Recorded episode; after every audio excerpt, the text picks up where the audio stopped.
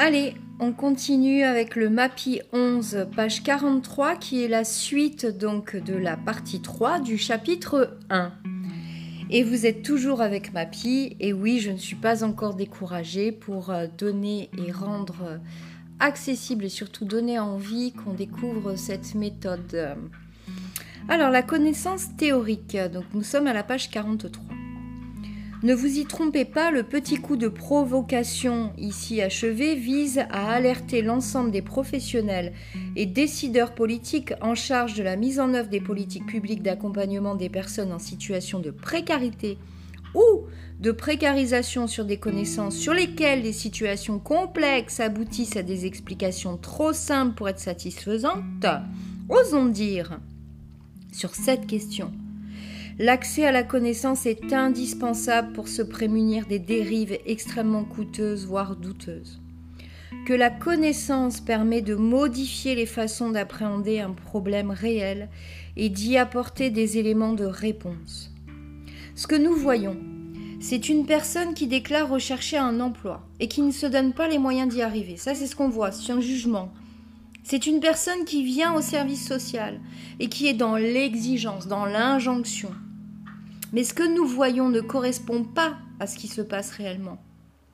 Elle correspond à une interprétation. Alors là, je me permets une petite parenthèse, je trouve ça génial, ça permet de remettre un petit peu les pendules à l'heure sur la question du jugement et des a priori et du tout-puissant de c'est comme ça, c'est noir ou c'est blanc. Je referme ma parenthèse. Cette interprétation est rendue possible par manque d'éléments théoriques, c'est-à-dire la connaissance qui vont permettre d'appréhender la situation totalement différemment et de se doter de moyens d'y apporter des éléments de réponse efficaces. Imaginons un homme du XVe siècle. Il est normalement intelligent et vit de son temps. Il est sur la grève un soir d'été et regarde au loin la mer. Il a appris que la Terre est plate et que si on s'aventure trop loin, on risque de tomber et de rencontrer des bêtes malfaisantes, extraordinaires, etc., etc. Quand il regarde l'horizon, il voit une ligne parfaitement plane. Alors si vous étiez à sa place, mais que vous soyez un homme du 21e siècle, et que vous regardiez le même horizon, de la même place, le même soir d'été, vous ne le verriez pas plat, mais légèrement incurvé. Parce que Galilée est passé par là. Parce que la connaissance accumulée depuis a changé notre perception de notre environnement, la façon d'interpréter le monde. C'est vrai que Galilée a contribué à nous le désenchanter, mais en même temps, il nous a permis de trouver des solutions et des chemins que nous n'envisagions pas jusque-là. Dans ce sens, la question de la non-adhésion dans nos métiers de l'accompagnement, abordée sous l'angle des théories d'engagement, nous amène à changer notre paradigme de fonctionnement, notre lecture de la situation, notre système de valeurs. Les apports théoriques nous amènent à poser la problématique d'adhésion comme ceci. Comment obtenir l'adhésion des personnes accompagnées dans le cadre d'une pratique professionnelle maîtrisée? Respectueuse de la personne accompagnée et porteuse de résultats durables. Et oui, comment? Alors il y a un préalable indispensable pour aborder euh, l'engagement. Notre ambition n'est pas dans cet ouvrage de décrire les théories d'engagement dans le détail. J'ai bien dit théorie d'engagement. Hein. voilà, ne nous trompons pas en ce moment. Le lecteur intéressé pourra lui-même lire les nouveaux ouvrages sur le sujet. Nous souhaitons en expliquer les mécanismes fondamentaux et surtout proposer quelques applications pratiques et concrètes pour l'exercice de notre métier d'accompagnateur, à partir des principes méthodologiques que nous avons pu élaborer et que nous utilisons dans notre pratique quotidienne. Mais avant de commencer, nous voudrions faire deux préalables sur ces apports théoriques. Le premier préalable, c'est la question de distinguer la connaissance, le savoir et ses applications. Les théories d'engagement ont longtemps été décriées dans nos métiers comme des techniques de manipulation et donc moralement inacceptables. Nous pensons que ce débat n'a pas lieu d'être, et ce pour deux raisons. La première a trait à la question de la connaissance. Les apports théoriques sont basés sur des actions de recherche, ont été validés par la communauté scientifique et constituent par là même une connaissance, un savoir que l'on ne peut remettre en cause sur des principes moraux ou autres risques de mauvais usage. On peut ne pas être d'accord avec les applications de la connaissance, mais pour autant, on ne peut pas remettre en question la connaissance elle-même. Se priver de cette connaissance, refuser de la regarder, c'est se priver des possibilités d'agir et d'aider les autres. Il appartient aux praticiens de s'assurer du bon usage de cette connaissance en conservant ses valeurs morales et sa déontologie. La deuxième raison, c'est que le débat sur la manipulation est dépassé.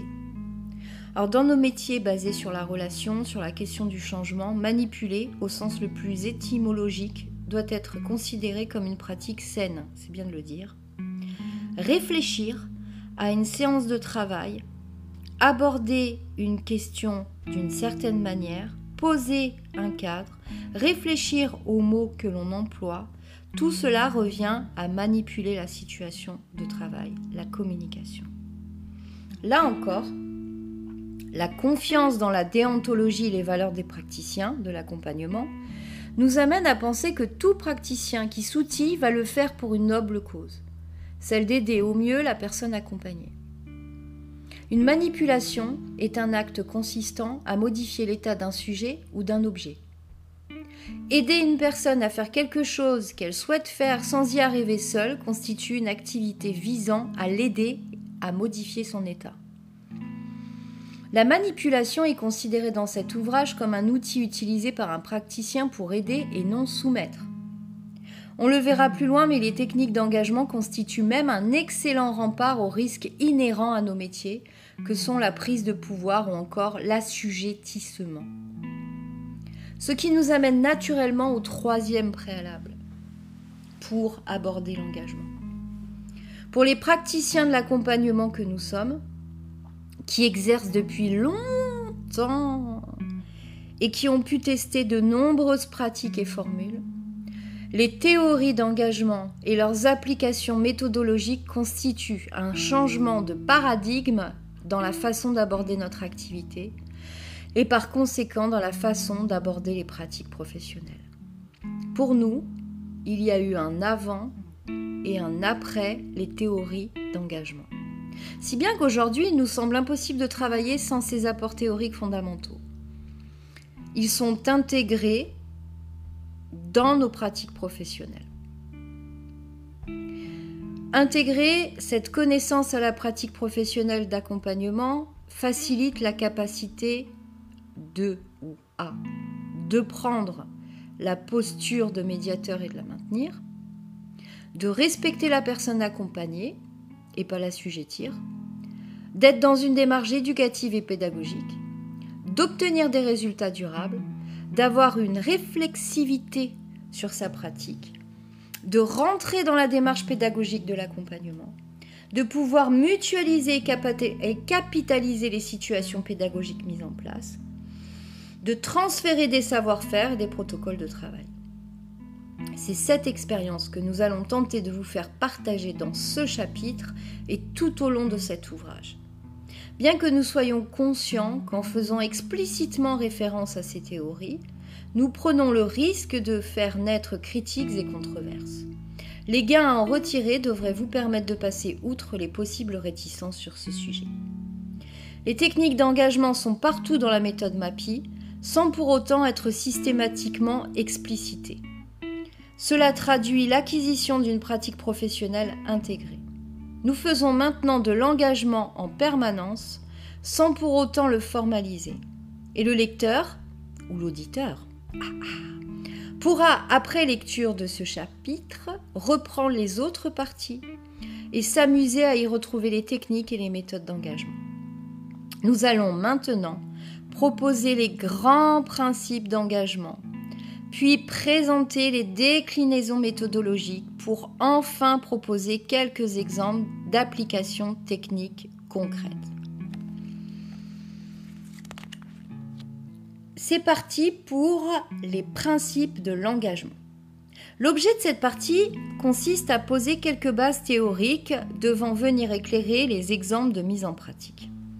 Il s'agit de vous aider à faire les liens entre les apports théoriques d'une part, c'est-à-dire la connaissance, et les applications pratiques quotidiennes. Un lecteur attentif devra bien sûr se référer aux nombreux ouvrages sur le sujet. Alors on va commencer par un peu d'histoire. En 1942, les États-Unis d'Amérique rentrent en guerre sur les différents fronts de l'Europe et de l'Asie. Afin de nourrir leurs troupes, le gouvernement a recours au corned beef, le bœuf en gelée de la ration K, qu'il envoie sur les différents fronts. L'effort de guerre est tel que des risques de carence alimentaire pour les populations apparaissent à l'intérieur du territoire des États-Unis. En effet, les parties du bœuf qui sont utilisées pour alimenter les troupes sont ce qu'on appelle les parties dites nobles, celles qui sont hors abat.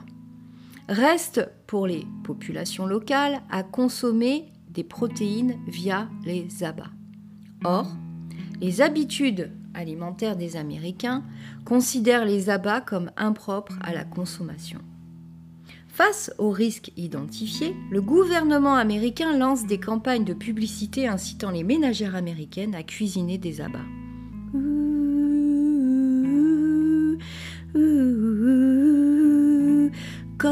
Corned beef, pardon. Ces campagnes ne donnent pas les résultats escomptés et pour cause. Nous sommes ici confrontés à un phénomène culturel. Les Américains ne mangent pas d'abat. Après plusieurs campagnes infructueuses, on fait appel au psychologue social Kurt Lewin pour en améliorer l'efficacité. Kurt Lewin fait alors des expériences successives basées tout d'abord sur la persuasion, puis sur l'animation. Dans le premier cas, il invite des dames ménagères à une conférence sur les risques de carence alimentaire et sur les bienfaits de manger des abats.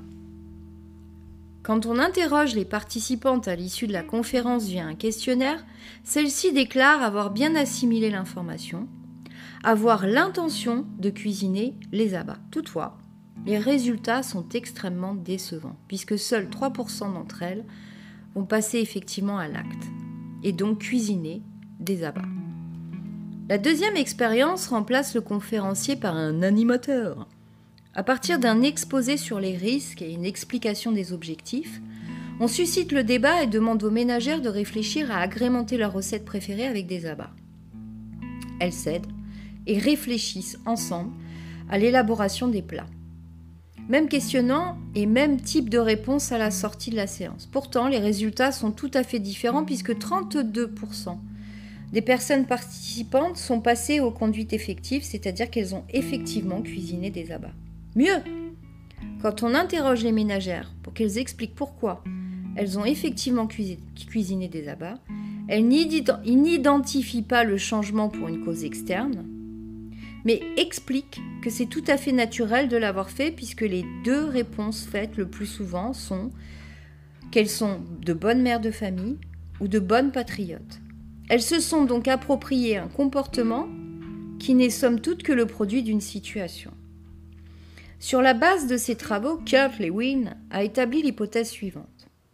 Il existe deux sphères d'influence des comportements des individus. La première, la sphère des idées, le raisonnement, la persuasion, la menace. La deuxième, la sphère des actes, les comportements et les attitudes. Or, nos comportements ne sont pas le produit de nos idées, mais le produit des situations dans lesquelles nous nous trouvons à un moment donné. Ça, c'est hyper important.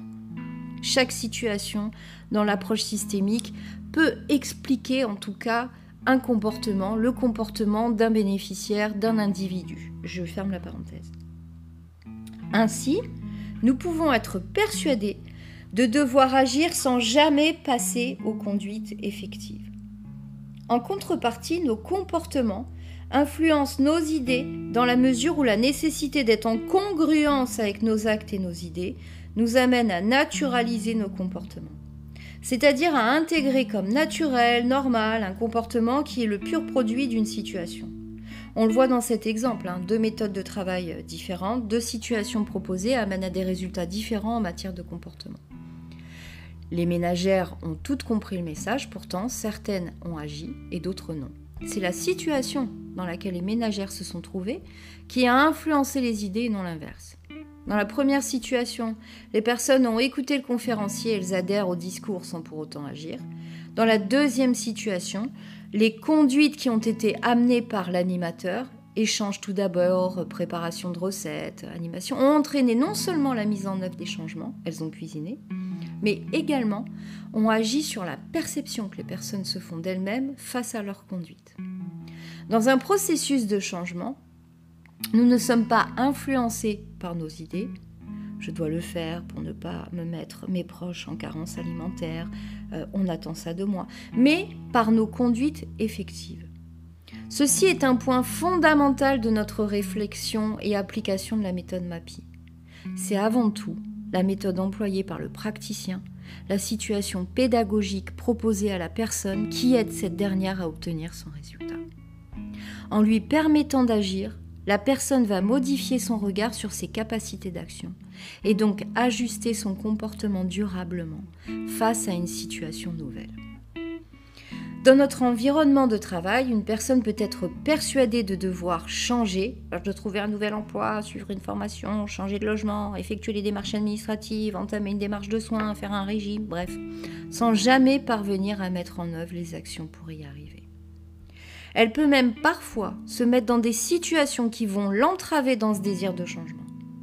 Sans les apports théoriques sur l'engagement, nous serions tentés de justifier ces comportements soit par des causes externes, par exemple c'est la faute à la société, soit par des causes internes, par exemple il ne veut pas travailler. Les théories d'engagement nous éclaircissent sur le point suivant. Nous ne sommes pas influencés par nos idées, nos valeurs, mais par nos conduites effectives. Ce sont les conduites que nous mettons en œuvre effectivement qui influence notre façon de nous appréhender. Un chômeur de longue durée qui a connu une série d'échecs dans ses tentatives de retrouver un emploi a pu naturaliser, c'est-à-dire rendre naturel, qu'il ne pourrait plus retrouver de travail. De toute façon, c'est foutu. C'est moi qui suis trop vieux, trop jeune, pas assez, trop vieille, etc. La question technique ici n'est ni de compatir, ni de juger, mais de lui proposer des situations dites pédagogiques qui vont l'aider à sortir de cette conviction afin qu'il modifie son regard sur sa situation qui l'empêche aujourd'hui de se mettre en mouvement. C'est extraordinaire. On en est à la page 47. On va faire une pause parce qu'on n'est pas loin des 20 minutes. Mais c'est extraordinaire. Avoir cette technique et cette méthode, pouvoir s'appuyer là-dessus, se rendre compte que euh, notre posture de CIP, c'est certainement pas d'être dans la toute-puissance et le tout-jugement. Pascal, ich dich, ti amo, ti quiero. À bientôt pour la suite où on poursuivra euh, la fin de ce premier chapitre. Courage, il reste plus que 400 pages. Merci, à bientôt. C'est génial.